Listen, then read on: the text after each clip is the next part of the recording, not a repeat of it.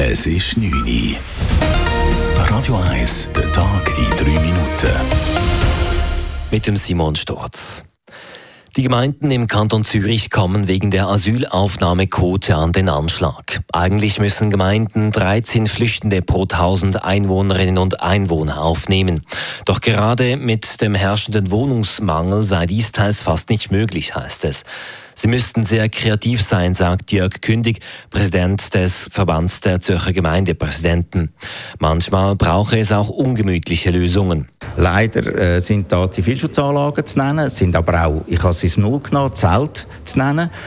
Weil am Schluss geht es darum, die Menschen unterzubringen. Wir haben Winter, muss ihnen ein Dach über dem Kopf geben. Und wenn man keine Wohnungen zur Verfügung hat, dann muss man schauen, was man dann kann in der kürzesten Zeit erstellen kann.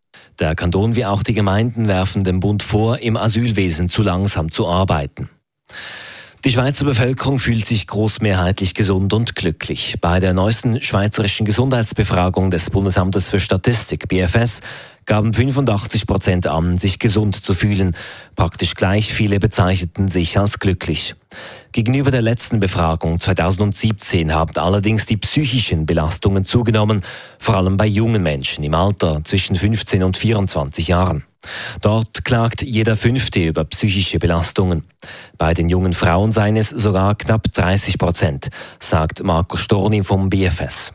Junge Frauen geben zudem am meisten an, im Verlauf des letzten Jahres unter Angststörungen gelitten zu haben.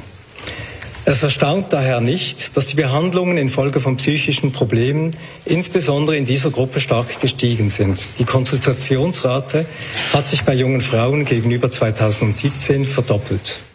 Außerdem zeigt die Studie, dass Schweizerinnen und Schweizer weniger rauchen und Fleisch essen. Auch der regelmäßige Alkoholkonsum ist zurückgegangen.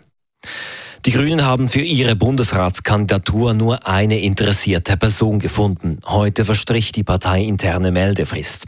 Der Freiburger Nationalrat Gerhard André bleibt der einzige Kandidat, wie die Partei mitteilt. Die Fraktion bezeichnet den 47-jährigen Unternehmer als idealen Bundesrat. Offiziell soll die Partei André heute in einer Woche nominieren. Die Grünen hatten trotz Wahlniederlage angekündigt, in den Bundesrat einziehen zu wollen. Die Partei will einen FDP-Sitz angreifen.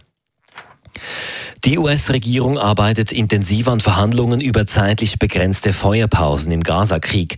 US-Außenminister Anthony Blinken sprach bei einem Besuch in Israel über die Herausforderungen und Lösungen für humanitäre Feuerpausen. Teams aus beiden Ländern setzen die Diskussionen nun fort, um praktische Lösungen zu finden. Radio 1 Wetter. Es gibt einen bewölkten Samstag mit Regentropfen immer mal wieder und Temperaturen von bis zu 11 Grad. Nur in den Föhntälern wird es wärmer. Die Schneefallgrenze liegt bei gut 1000 Meter. Das war der Tag in 3 Minuten. P. Weber's Friday Night Clubbing Show. Das ist ein Radio 1 Podcast. Mehr Informationen auf radio1.ch.